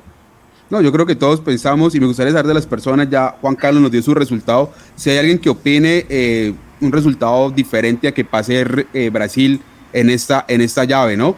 Eh, muchachos, hablemos del último partido de la jornada para el sábado 8 de la noche, hora de Colombia, Argentina versus Ecuador. Bati, ¿qué impresiones nos puedes dar de este partido? No, pues yo creo que muy, muy favorito Argentina. O sea, ha sido después de Brasil, pues es el equipo que le fue mejor en, el ha ido mejor en la Copa América, el líder de, su grupo. Pasó relativamente fácil. Eh, y Ecuador entró a lo último con ese empate eh, histórico que nadie, nadie esperaba, sobre todo nuestro amigo Oscar, que pasó, para ese partido. Ese empate imposible. Que le jugaron con la suplencia, Pero te lo dijimos, te lo dijimos antes de que diera su pronóstico, te dijimos, Brasil le va a jugar con la suplencia a Ecuador. Aún así no se puede. Es imposible. Eso no pasa, flaco. Eso no va a pasar. Debería sacar Y, no, y- y. Perú, y Perú y Venezuela se van a dar la mano y van a arreglar el partido van a- para pasar van a hacer un pacto. sí. Lo Eh, este- firmé yo, no lo Este es firmaron una ellos. Ecuador, Ecuador históricamente le ha ido mal en las Copas América. De hecho, si no estoy mal, la última vez que ganó un partido de Copa América fue hace como, como casi más de 15 años, un partido de Copa América. Pueden mirar la, la estadística, no le, históricamente no le va bien y lo vimos ahora, venía muy bien en eliminatorias y en esta Copa América se ha desinflado. Eh, entonces yo la verdad no le doy mucha, puede pasar cualquier cosa, pero viendo cómo viene Argentina, vi- viendo cómo viene Ecuador, yo creo que Argentina es el claro favorito en esta llave. Adicionalmente, yo sumaría algo a lo que dice el Bati. Para mí, el equipo que más ha tenido curva ascendente de este torneo justamente es Argentina, por encima de Brasil. Sin duda. Porque Brasil Sin duda. tuvo el, Y- el- y- el y partido, Messi- digamos, y- que regular contra Colombia, que lo ganó, y empató con Ecuador, con la suplencia y todo, pero tampoco le vio tan superior. Entonces, en cambio, Argentina sí tiene un, un- un- un gran, una gran curva de aprendizaje. Esa es la particularidad. Pilas, pilas, lo que está diciendo Andrés, pilas. Que yo creo que Scaloni le ha logrado construir a Messi un grupo con el que se está sintiendo cómodo. Y el hombre está empezando a entenderse con esos pelados que lo tienen jugando alrededor y está empezando a soltarse. Un poco de tiempo esa Argentina, esa Argentina va a ser jodido. Mes- Messi no metía un gol en partido, o sea, no que no fuera de penal o de tiro, sino de pelota quieta, pues, desde como desde el 2000, o sea, como hace dos años no metía un gol con la selección en, en Y está jugada. jugando muy sabroso. Y, Sí, y jugando no, y- no es solo el gol, sino las, las asistencias. Sí, sí. que No, no, está. Messi está jugando muy bien. desatado. Messi está jugando muy bien. eh, y bueno, esperemos, creo que en ese momento las llaves están El dadas para que la final sea Brasil-Argentina se pueda dar, ¿no? Ojalá. La única, Brasil-Argentina se daría ya en la final, ¿no? La Se podría, única, exacto, se podría dar. la única, el único debe que me parece todavía al equipo de Argentina es que en verdad los delanteros que acompañan a Messi todavía les cuesta mucho mojar. Lautaro El hizo un gol 18. ahí como de rebote, un pero en le pero cuesta mucho. más. Eh, este, han intentado con Agüero también, hay veces entra, ni queda titular, hay veces entra, hay veces no. Eh, y esa es la parte que yo creo que le falta todavía, de no depender de que Messi haga el gol o que lo El haga 18 los que- ¿cómo es que se defensa o, o no sé, o el, el, el que nos hizo el gol en Barranquilla, el volante, se me olvida el nombre en este momento, que sacó a todo el mundo en el área, Paredes. Paredes, Ah. Paredes, este, el defensa central, que no- o sea, el falta el goleador de área que ayude a Messi, porque Mm. vos me corregirás si estoy equivocado, flaco, pero, pero este Lautaro no es 9-9 de área, no, es más como Lautaro le juega de segunda punta. Exacto, entonces él, él no tiene, ahí le falta un, un matador a a Argentina. Aunque en Vélez jugaba más arriba, ¿no? Pero, pero Sí. en, Inter, en Inter se ha sabido acomodar detrás de Lautaro Martínez y antes detrás de Icardi. De, de Lukaku. Y, ahí- Luego- y el, el, el Ah, delantero luego- 18 de Argentina es flojísimo. El Flojísimo. delantero Yo no- 18. No sé qué número antes- González, antes de cerrar. Antes de Ah. cerrar el tema de la Conmebol Suramérica y Copa América 2020, quiero traer ese mensaje a colación que nos trae nuestro integrante igualmente del equipo de trabajo, Manuelito Ortega de nuevo, viejito. Felicitaciones por ese logro. Eh, quiero mencionar, dice, pobre Messi, está sin trabajo en ese momento. Compu trabajo. ¿ya? Es, es una particularidad, ¿no? De que el, el mejor jugador del mundo, el de para muchos el mejor jugador de fútbol de la historia, eh, el momentico esté sin club. Hoy a medianoche se le acaba su vinculación contractual con el Barcelona. Ya se le acabó. Ya se le acabó porque en España ya son las 12 de la noche. Ya se la acabó. Ah, bueno, qué, qué pena. Disculpen muchachos por vivir en Colombia, pero bueno. Sí, Entonces, eh, Hay que los datos, parce, hay que dar los datos como son. es una particularidad, ¿no? Esperemos, yo creo, está que, cesante. yo, yo creo que se espera un anuncio de aquí hasta el sábado, hasta el sábado que sea el partido, porque pues Messi no puede jugarse en un club, no creo que tiene unas implicaciones legales y, y No, el seguro problema, en caso de una lesión, y, todo, si, ¿no? está, si no están bajo contrato y se lesiona, eso le pasó a quién fue que le pasó esto? Ya se me olvidó, creo que fue el fútbol americano. Man, usted- vos estás sin contrato y te lesionas, el contrato La- cambia. La ARL, Cuando vas a firmar, no, a firmar. no tenés ARL, te arruina, weón. Claro, cuando estás sin contrato, con- te jodes en un partido y digamos, a ver, no quiero echarle la sal, ¿no? Pero ligamentos o algo así. Eh, pucha, seis meses Messi, ya lo teníamos para dos años, el contrato cambia por completo. Entonces ese es el riesgo. Ahora, este, la porta estuvo dando comentarios ahora en el transistor, decía que el problema, yo creo que ya están de acuerdo, yo que el problema es el, el fair play financiero. A ellos les toca, ha estado sacando jugadores porque si van a extender el contrato a Messi no quieren pasarlo de la masa salarial, entonces tienen que bajar y están tratando de deshacerse de Cutiño, de algunos otros jugadores que tienen que ganan mucho y esa es la demora hasta ahora al parecer. Al parecer las dos partes ya están de acuerdo, solamente esta parte financiera. O sea, ¿vos crees que es un tema más de, de, anunciarlo como tal, de que ya está todo eso cocinado, cuadrado, y pero entonces lo tendrían que hacer antes del sábado, me imagino yo, ¿no? O sea, eso no pasa nada, o sea, no, no hay, una, no hay un límite, vos lo puedes anunciar ahora o la otra ah. semana. El problema es que en el, en, el, en, el, en el interim de que no esté en contrato, le pasa algo a Messi, el contrato puede cambiar, a menos que la porta, la porta le respete la palabra y así se lesione, le, le mantenga lo que habían, eh, eh, lo que habían llegado en acuerdo eh, para el contrato. Bueno, muchachos, quiero dedicar los últimos, los últimos minuticos del programa para hablar de la Euro. Eh, el día de ayer finalizó su fase de octavos de final. Tuvimos encuentros muy, muy emocionantes y muy atractivos, por lo menos el día lunes. Eh, los, sí, los disfruté muchísimo. Y para eso, entonces, así rápidamente, muchachos, mencionarlos, eh, las fechas, las horas, los enfrentamientos y sus opiniones. El viernes 11, igualmente, tendremos Suiza versus España. Eh, al respecto, Camilo, ¿qué nos puedes contar sobre este partido? Viernes 2 a las 11. viernes, a las 11. Este viernes a las 11 de la mañana, hora de Colombia. Muchachos, yo creo que con lo de España hay un fenómeno muy particular y yo creo que, que ellos sean los conquistadores, por haber dicho de alguna manera, no es gratis, no es en vano, porque en España se vive un fenómeno muy similar al de nuestro país, y es que en España ellos también creen que ellos deben ganarle a todo el mundo y ser campeones de todo. Y ellos sienten que ellos... lo heredamos? Eh, eh, yo creo que lo heredamos, le heredamos ese tema. Y la, diferencia es que ellos se han ganado algo, nosotros no. Claro, pero también, Dos euros y un mundial. que hasta, el 2010, hasta el 2010 eran igual que nosotros, no habían ganado nada. Se ganaron su mundial, su Eurocopa, eh, Eurocopa, Mundial, Eurocopa, de, acuerdo, un ciclo maravilloso, pero ahora tienen precisamente lo que les deja eso y es esa presión de tener que ganarlo todo. y, y, con Luis Enrique se está viviendo algo muy parecido con lo de Rueda y es a Luis Enrique le están diciendo tenés que ser campeón. Luis Enrique está pasando el equipo español por una etapa de transición, está encontrando nuevos jugadores.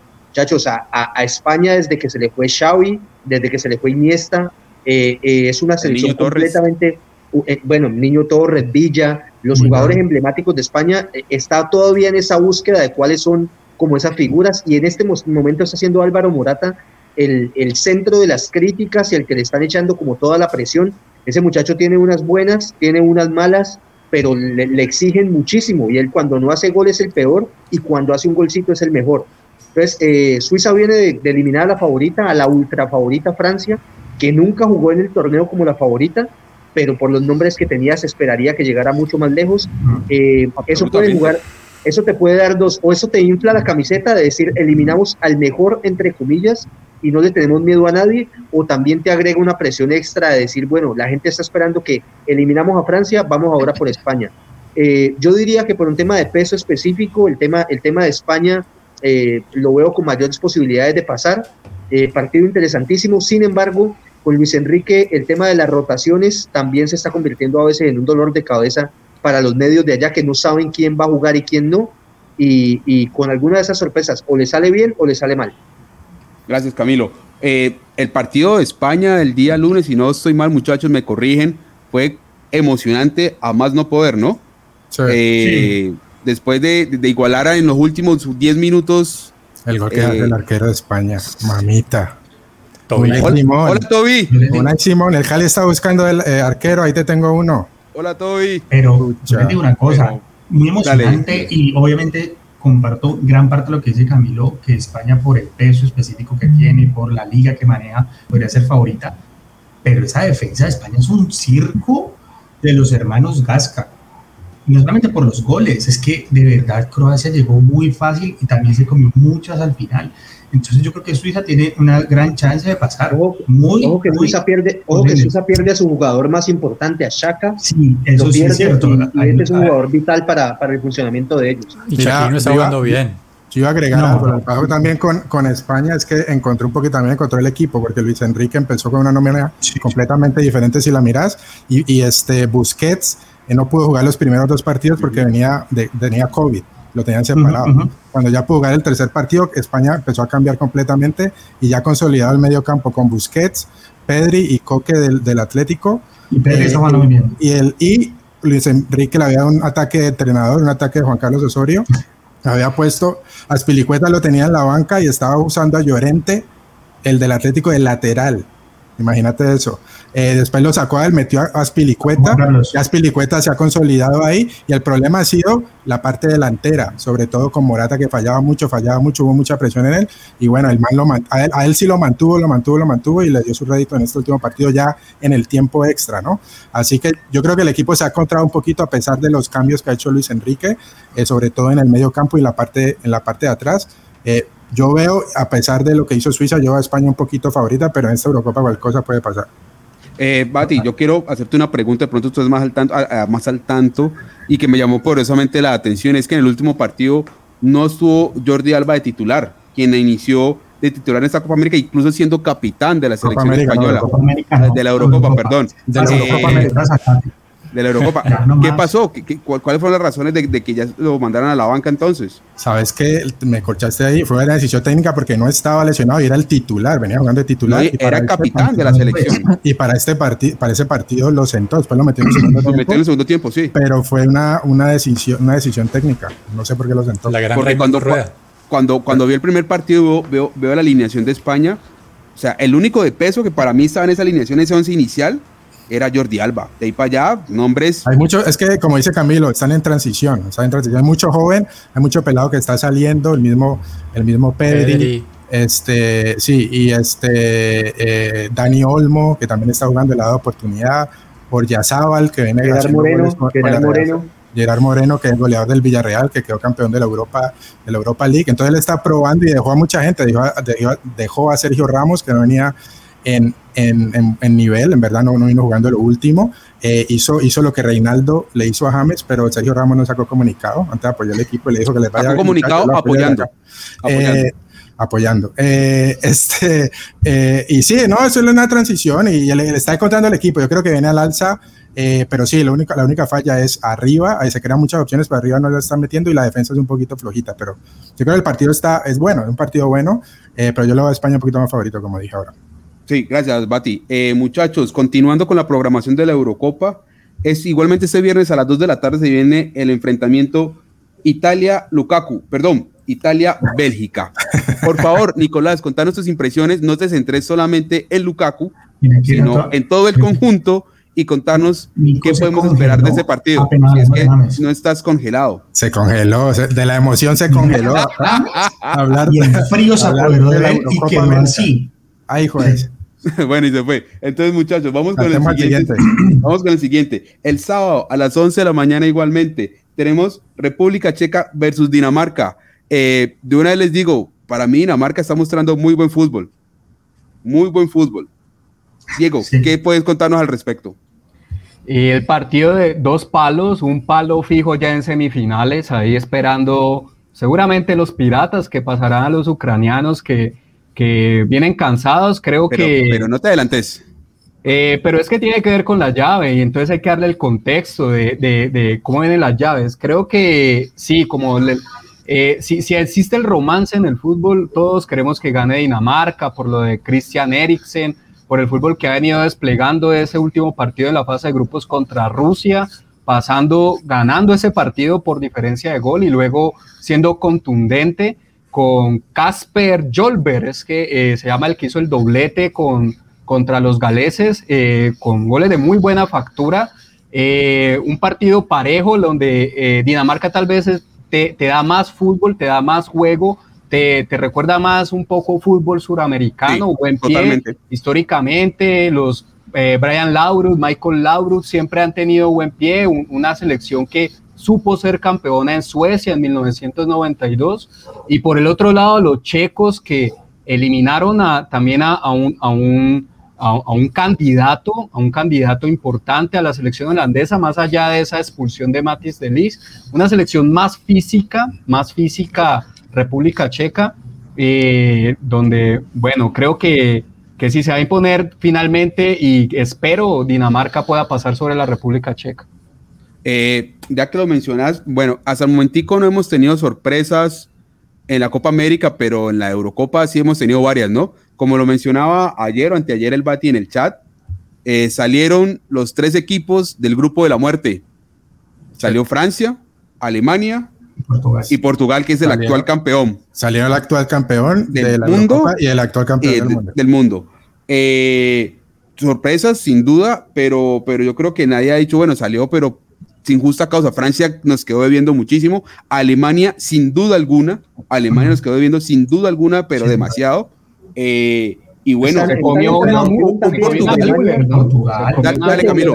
después, De un ciclo, después de un ciclo tan victorioso como el alemán, muchachos, de, de dominar el mundo entero futbolísticamente, eso es lo que sucede cuando no se lleva a cabo una, una transición, un cambio generacional eh, que sea de, manera orgánica, que vayas pasando de un jugador y ya sepas cuál es realmente eh, su reemplazante. eso muchachos, y aquí voy a hacer un paralelo, espero me lo entiendan. Yo creo que aquí en Colombia nos está costando entenderlo y no estoy comparando a Colombia con Alemania, pero quiero decir que nosotros tuvimos nuestra época dorada con la selección de James en el 2014 en Brasil, en la que los resultados eran buenos, en que clasificábamos más o menos fácil a los mundiales. Y yo creo que ahorita vamos a empezar a sentir ese golpe de ese cambio generacional que nos está costando un montón. Como lo decía ahora el Bati, no son muchas las posiciones en las que estemos encontrando eh, diversas opciones y todavía seguimos amarrados a jugadores que por un orden natural van empezando el declive de sus niveles. Entonces, en Alemania lo que quería decir, está pasando algo similar. Están encontrando yo, nuevos Eso le pasa a todas las elecciones. la, única, la única fue España, que desde el 2008 hasta el 2012, en, en, esos cuatro años, pudo ganar dos Eurocopas y un Mundial. Del resto, si nos, si nos vamos al, al pasado, eh, el, el, el, Mundial pasado, Alemania sale en primera ronda, es partido que pierde con México, y Italia después, del 2006 al 2010, hubo, siempre pasa eso. Es mm. difícil, es que Diego, es que lo que dice Camilo está bien, pero es que es, que es, muy difícil hacer. Nadie, siempre hay una transición y no viene la otra camada, vamos a seguir dominando el fútbol mundial, eso no se da. lo mismo Bélgica, mira, mira, años. Brasil y Argentina, Brasil hace 20 años no gana, no hace nada en mundiales, Argentina el último título que ganó hace 30 años. Y no gana nada hace rato. y es difícil, ninguna, ninguna selección domina el, el, fútbol mundial por mucho tiempo, por eso lo que, como dice Diego, lo que yo iba a resaltar, lo que hizo España 2008, 2010, 2012, ganar dos Eurocopas seguidas y en el medio mundial, me parece muy loable y eso habla un poquito más del dominio que, que tuvo ese fútbol y la camada de esos jugadores.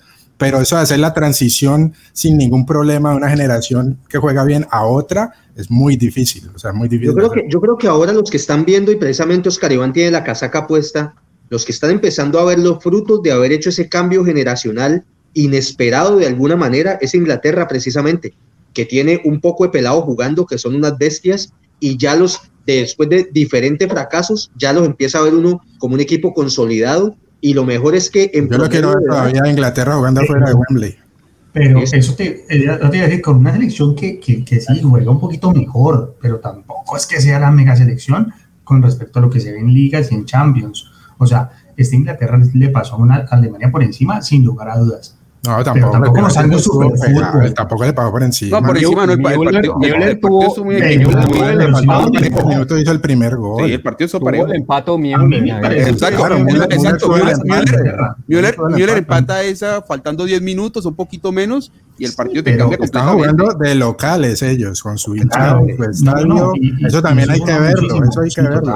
Mira, y no solo, Camilo, no solo la camada de Inglaterra, o sea, hay muchas camadas, la de Francia es, un, es un equipo, es, una banda impresionante. ganaron, la mejor selección del mundo. Bélgica viene con una camada buenísima desde hace rato y sigue llegando como a cuartos, semis, ahí está. Es difícil. Vamos a ver Inglaterra dónde llega, yo quiero verlos. Eh, pero sí, en términos de jugadores jóvenes con mucho futuro, creo que Inglaterra ahorita, porque los otros están un poco más desarrollados. Yo creo que Francia tiene jugadores muy desarrollados, ya con mucha experiencia. Lo mismo Bélgica. Yo creo que Inglaterra tiene ya un poquito más joven para proyección. Bueno, Nicolás, nos tienes en deuda tus impresiones del partido Bélgica-Italia. Contanos rápidamente. La Inter para hacer la previa de Bélgica, imagínate. Ah, dale, pues dale. el partido es el partido es Italia-Bélgica. No te centres solamente en Lukaku, por favor. No, no, no, no, no. La verdad, yo, ustedes saben que yo siempre voy por Italia. Yo siempre he sido, mi equipo en Europa es Italia. Es, es un partido buenísimo y para mí la final adelantada. Bélgica viene a ganar sus últimos cinco compromisos es decir, que pasó completamente invicto y ganó sus tres partidos de la fase de grupos. Y, pero Italia viene de ganar sus últimos 12 partidos. Roberto Mancini tiene jugando ese equipo como una máquina. sabemos que Bélgica tiene como Romelu Lukaku y pues la banda izquierda, la banda del peligro, los, los dos Hazard, De Bruyne, bueno, ya sabemos todas las figuras que tiene Bélgica allí. De Bruyne no juega el próximo partido. Sí, Hazard y De Bruyne, Hazard y De Bruyne salieron tocados. No van, no van en el próximo partido. Pero ya está confirmado que los se lo pierden. No, no, Sí, no, no, no, están, no están están-. Tocados. Están Ok, tocados, bueno, no se sabe. Bueno, Italia en todo caso viene muy bien. eh, sabemos, me parece que Varela el partido pasado no jugó tan bien, pero el equipo está pasando por allí. Digamos que sube central. Y creo que va a ser un partido bastante apretado, por lo que Romelu Lukaku puede llegar a complicar en la Empezamos. parte de adelante aguantando. No, eh, lo vieron contra Portugal, un partido que, no, que fue un poquito chato, pero todo el mundo salió como sorprendido. Digo, pero ¿qué sorprenden? ¿Es que no ven la Liga Italiana o qué? O sea, Nadie la ve, ¿quién en Nicolás. el mundo que no ve la Liga Italiana. Nadie la ve. No, Nadie no, la Es una ve. pregunta retórica, eh, es Nadie una la pregunta ve. retórica. Yo la uso para dormirme. No, yo vi mucha gente sorprendió y me sorprendió eso. Me sorprendió eso que mucha gente hablando de Romelu Lukaku, que qué animal, que qué monstruo, que yo no sé qué. Yo le digo, muchachos, ese es el nivel normal de Romelu. Antes ha bajado un poco, al final de la temporada lo bajó un poco, porque al principio con el Inter estaba intratable. Eso va a complicar un poquito el partido, pero al final siento yo que Italia pasó su susto y siento que ya está preparado para afrontar este partido de otra forma y pasarlo con categoría y sacando pues, la jerarquía que tiene que tener como equipo grande. Yo, yo creo que Italia no haya pasado su susto. Yo creo que hasta el momentico no ha sido medido aún. No tenía un rival que lo exija realmente. O sea, Pero le ha ¿cuántos dado Dos todos los partidos seguidos enfrentamientos. ganados. Nico, nadie niega Pero las. contra, na- ¿Contra quién, Nicolás? Exacto, o sea, nadie No, niega, nadie niega las todo- capacidades de Italia, pero, pero espérate, espérate, el verdadero, No, no, realmente se la mira a eh, a Italia el aceite en Sí. este partido con Bélgica. Para Ese es el partido que tiene Sí, que sí, demostrar sí. de resto. Final adelantada. Pero mira que yo, yo ahí lo que voy a decir, es- la palabra ahí es jerarquía, lo dijo Nico al final. Los dos equipos me quedaron debiendo en los últimos partidos. porque el partido Bélgica-Portugal, que todo el mundo pensaba que era el partidazo y también una final adelantada, fue flojísimo? Entonces, y Italia también lo tuvo ahí muy amarrado contra Austria, un equipo de segunda categoría en Europa. A mí no me El vengan a decir Italia- que es que Austria es la gran selección. Entonces, Andrés, en ese, partido, en ese partido, en ese partido en el primer tiempo, yo recuerdo que en el chat, cuando se acabó el partido, dijiste como que no te había gustado mucho el partido. Y a mí los primeros, bueno, al principio empezó jugando bien Austria, pero después de ahí el minuto 15, Italia jugó muy sabroso hasta que se acabó el primer tiempo. Sí, Ya después se complicó, se, se emparejó todo y se complicó. Y de hecho, Austria estuvo a punto de Italia. ahí va a ser el la tema de jerarquía. que no pegó su sustico con el gol y después el bar lo. Jerarquía. lo- Muchachos, lo que la gente- muchachos, que la gente no olvide dejarnos el like y suscribirse a nuestro canal. Que recuerden que estamos en YouTube como Radio Melo, estamos en Instagram como Radio Melo 2020 y las demás no me las sé, pero creo que también estamos en Twitter y nos encuentran en Spotify. 90 en Twitter.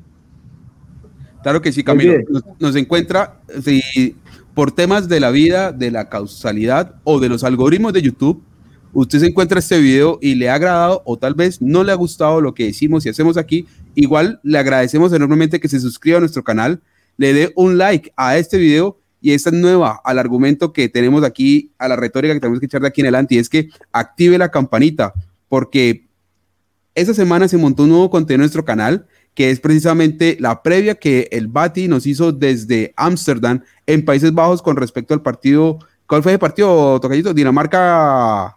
Gales. Gales.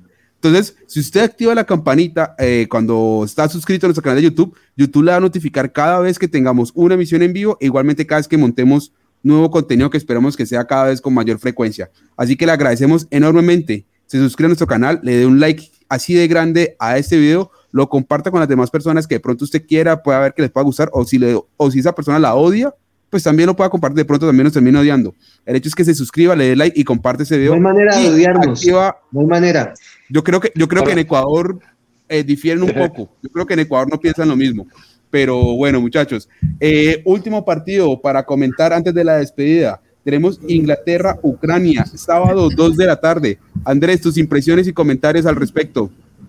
No, pues la gran favorita obviamente es Inglaterra, esperando que de pronto haya una sorpresa. Gran, gran, tanto, gran, no- no creo. Gran Y, favorita. por no nombre sí, por funcionamiento también. la Ucrania ganado, pero no es gran favorita. pero si tiene nombre por nombre. Eso quiere decir En en el partido, sí. ojo, en el ojo, partido, sí es la gran favorita. Ojo, eso quiere decir que Inglaterra va a golear, ¿eh? Eso quiere decir que Inglaterra va a golear.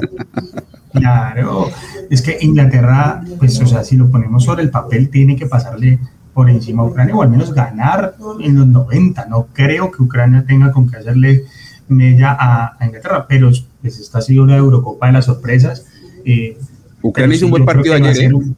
Claro, pero terminaron reventados, terminaron todos tironeados, o sea, no sí. tiene, o sea, si es superior Inglaterra y es favorita para este partido, no para ganar la Euro, no te diría ahí, pero sí para ganar el partido de la favorita. Pero, fíjate que se le abrió el campo un poquito, ¿no? Que eh, Inglaterra por ese lado evita a Italia, Bélgica, España.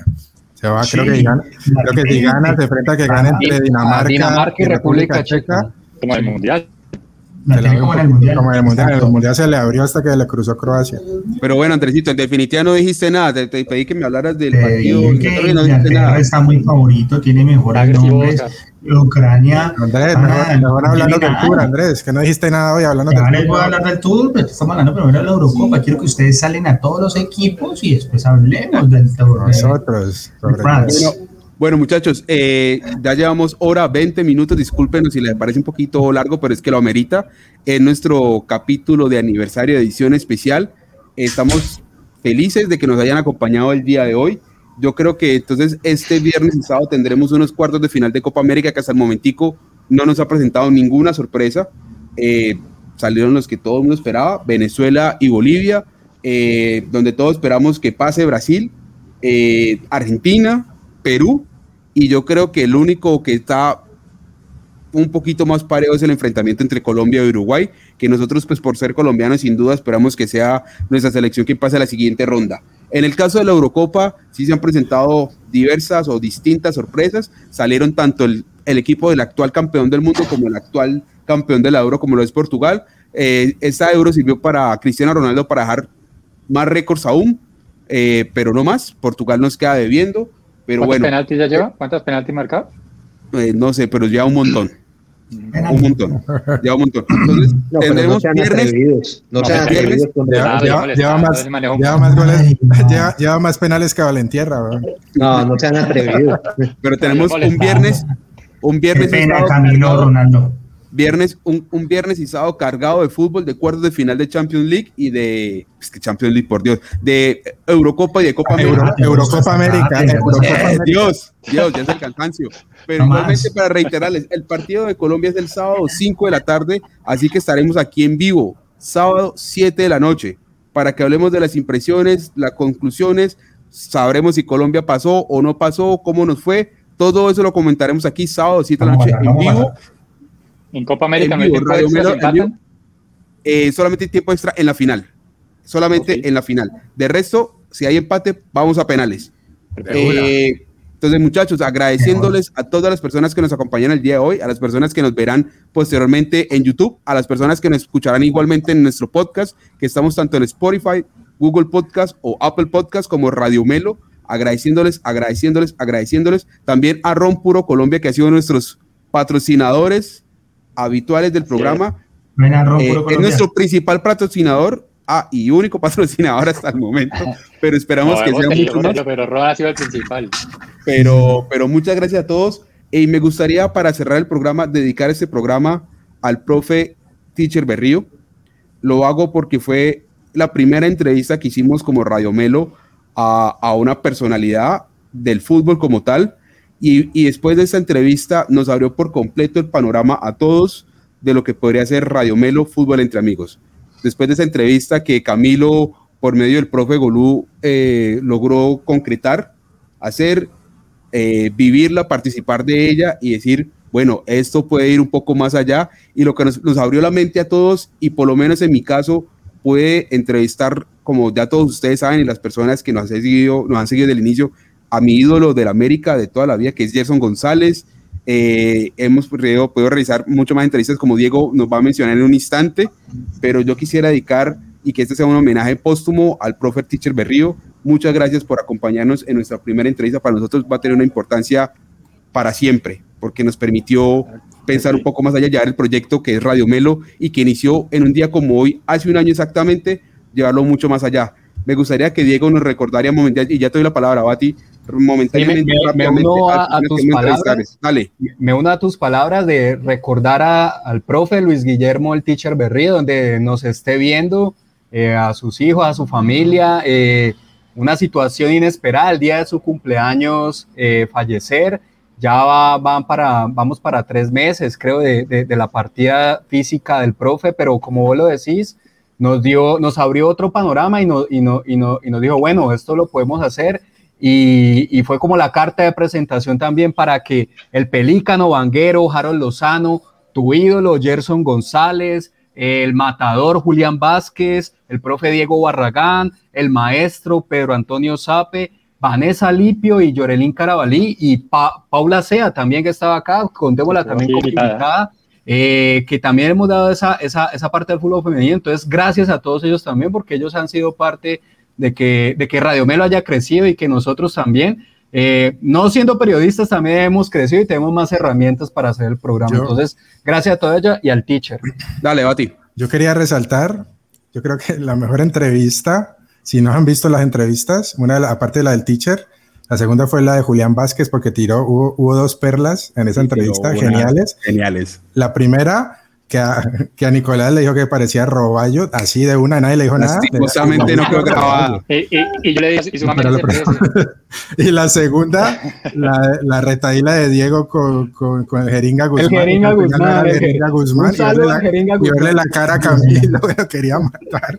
Buenísimo. ¿eh? Si no han visto la, la, entrevista de Julián Vázquez, para que la vean también. Así como lo dice entonces el Bati, eh, si no se ha suscrito a nuestro canal, hágalo en ese momento y encontrará, tenemos precisamente listadas todas las entrevistas que hemos realizado hasta el momento y se vendrán muchas más. Esto sea un homenaje, así como lo hacemos, un homenaje póstumo al Teacher Berrío, un homenaje a todos ustedes, las personas que nos han acompañado a lo largo de este proceso que por lo menos yo me lo he disfrutado de principio a fin. Que hemos tenido altas y bajas como cualquier proceso, pero si hay algo o un elemento que sacamos en común es que lo hemos disfrutado.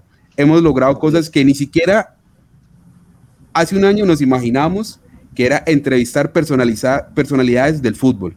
Yo no me imaginaba nunca, si fuera de manera remota, entrevistar a Gerson González y si quieren ver qué le preguntamos y cómo ya asume esa entrevista, los invito a que busquen la entrevista en nuestro canal de YouTube. Yo fui de corbata, porque para mí es mi ídolo. No lo digo por exagerar. Y si ustedes me conocen... Si ustedes me conocen, saben, siempre lo he dicho que Gerson es mi ídolo de la América de Cali y para mí fue una satisfacción gigantesca que gracias a la gestión que hizo Nicolás, poderlo entrevistar. Esperamos algún día poderlo volverlo a hacer, eh, porque fue un poco corta, nos, nos quedaron muchísimas cosas por preguntarle, pero estoy seguro que lo podemos hacer de nuevo, de nuevo en algún momento. Camilo, ¿quieres aportar algo? No, no, cuando, cuando, me des mi momento para la despedida, cuando me des mi momento para despedirme. Perfecto, entonces arranquemos con la despedida. Camilo, tus palabras. Bueno, mi hermano, nuevamente para, para, para agradecer a la gente que nos ha acompañado, a todos ustedes, muchachos, que este proyecto de Radio Melo siga creciendo. Esto es por y para ustedes. Esperamos siempre sus comentarios, eh, sus críticas, sus opiniones. Para nosotros todo esto es crecimiento. Lo hemos dicho una y mil veces, eh, no somos profesionales, no somos periodistas, simplemente somos gente tal cual como usted, que disfruta frente a un televisor viendo un partido de fútbol, que disfruta pateando una pelota con sus amigos en algún momento y que se emociona con todo este mundo del fútbol que para algunos será eh, algo muy normal, algo que no tiene sentido, pero que para nosotros de verdad es una pasión y que disfrutamos y además que nos permite estar acá juntos, mantener esta amistad que, que, nos ha caracterizado y poder estar en contacto con todas las personas que, que emisión a emisión se conectan y nos permiten conocer sus opiniones. Así que nada, no siendo más, muchachos, a ustedes gracias y a toda la gente que nos ha acompañado. Ojalá que este nuevo año, año número 2 de Radio Melo, sea todavía mucho mejor. Vamos por cosas cada vez más grandes y seguimos aquí al pie del balón, por decirlo mejor. Gracias, a todos. Camilo. Gracias, Camilo. Así será. Eh, muchas gracias por sacar un tiempito de tus extenuantes vacaciones para acompañarnos el día de hoy. Eh, quiero continuar en el mismo país. Eh, Bati, tus impresiones y tus comentarios finales para la despedida en esta edición especial de Radio Melo. Nada, nada, este, muy contento con este proyecto. Creo que hemos avanzado este, bastante viendo lo, lo, que se ha hecho en otros programas durante un año. Creo que vamos bien. Eh, muy ilusionado con lo que se puede alcanzar con este programa y no lo podríamos haber hecho sin toda la gente que nos apoyó desde el principio y la gente que se ha ido sumando poco a poco a esta familia de, de Radio Melo tenemos muchas expectativas para lo que sigue en el año, se viene mucho muchos eventos, estamos en el medio de eventos importantes como la Copa América y la Eurocopa, se vienen las Olimpiadas, se vienen las eliminatorias, se vienen, por supuesto, los torneos locales de fútbol en Europa, en América, etcétera. Así que nada, agradecerles a todos por su apoyo, por seguirnos acompañando. Y quería solo cerrar.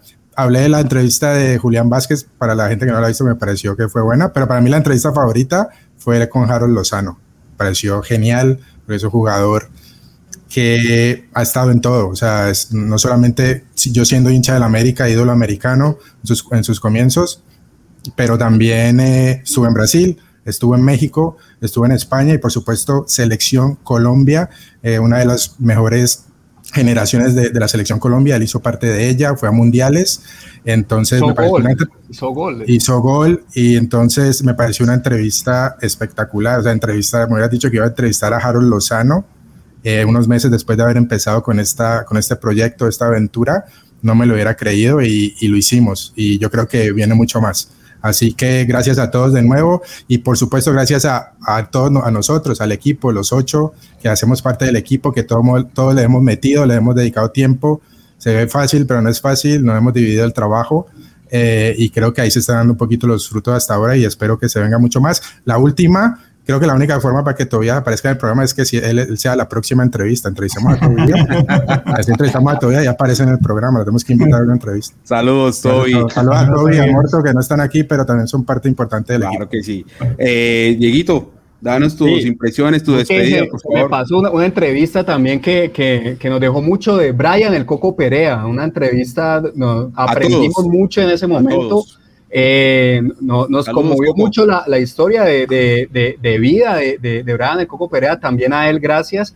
Y para no redondar, no hacer esto más largo, gracias a todos los, los, los, que nos acompañan acá en cada emisión, sea los lunes, los sábados, emisiones especiales, Tobías, Morto, que no están acá, pero que toda esta parte técnica también es gracias a ellos. Y a ustedes muchachos, porque cuando alguno o alguno, o me incluyo, hemos estado inconstantes, han mantenido el proyecto y hoy estamos con un crecimiento pues que, que, que se ven los números, entonces gracias a ustedes también por, por, por, por este camino. Y lo importante, como dijo Oscar, es que eh, hemos vivido y hemos disfrutado el camino y eso es lo bonito, eso es lo bonito del fútbol, como dice Gerardo de Olla.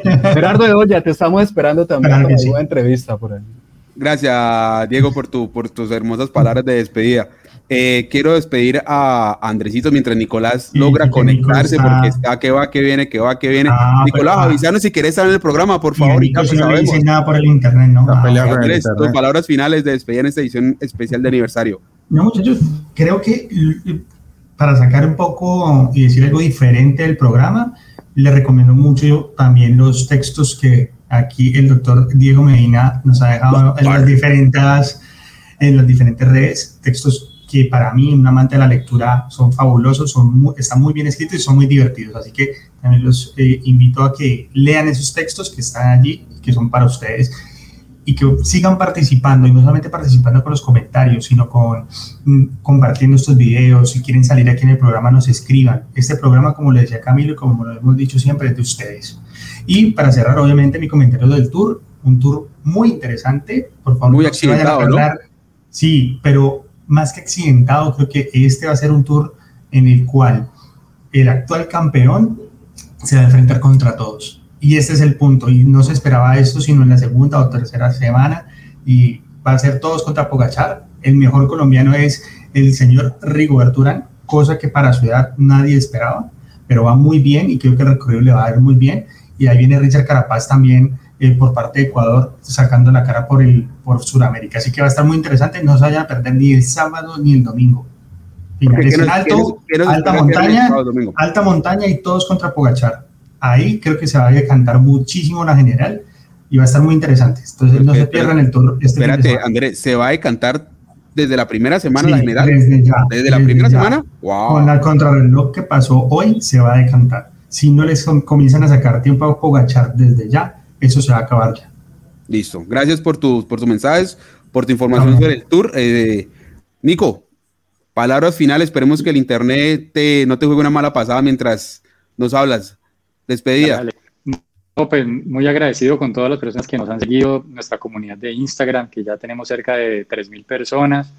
Eh, la verdad que por ahí también interactuamos mucho. Sabemos que muchos de Instagram no llegan a YouTube porque tenemos como tipos de contenido diferentes, pero pues igual muchas gracias a todos si en algún momento llegan a ver esto, todos nuestros invitados que hemos tenido en algún momento en el programa, por supuesto que sí.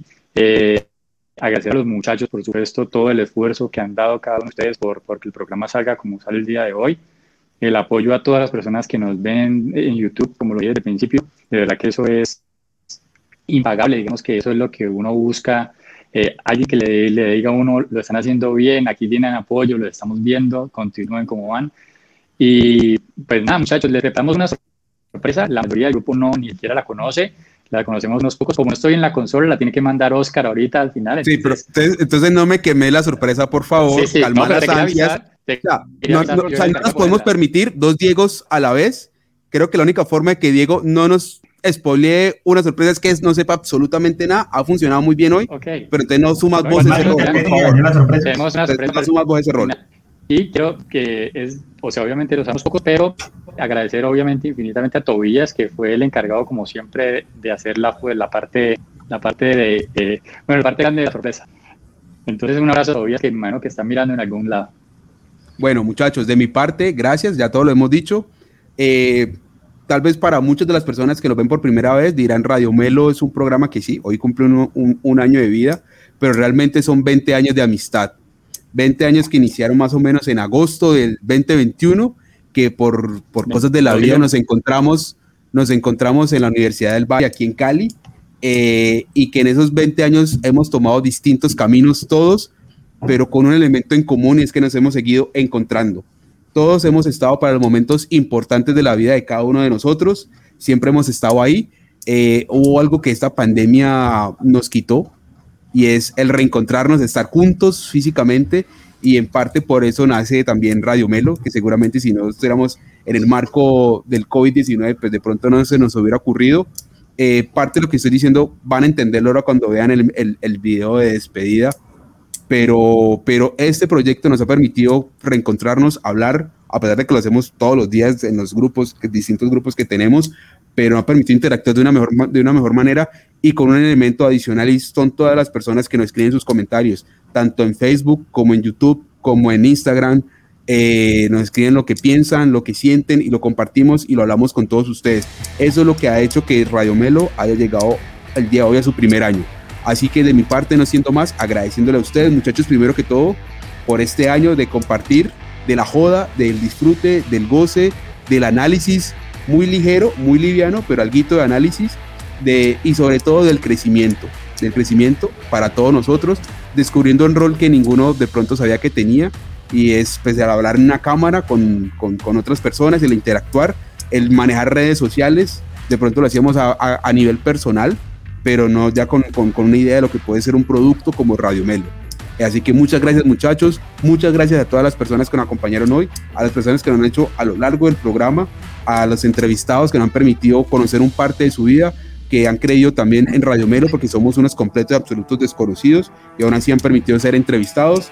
Eh, y les recuerdo, Radio Melo son, es un año de emisión, pero son 20 años de amistad y lo verán a continuación. Esto fue Radio Melo, Fútbol entre Amigos, edición de aniversario. Muchas gracias a todos.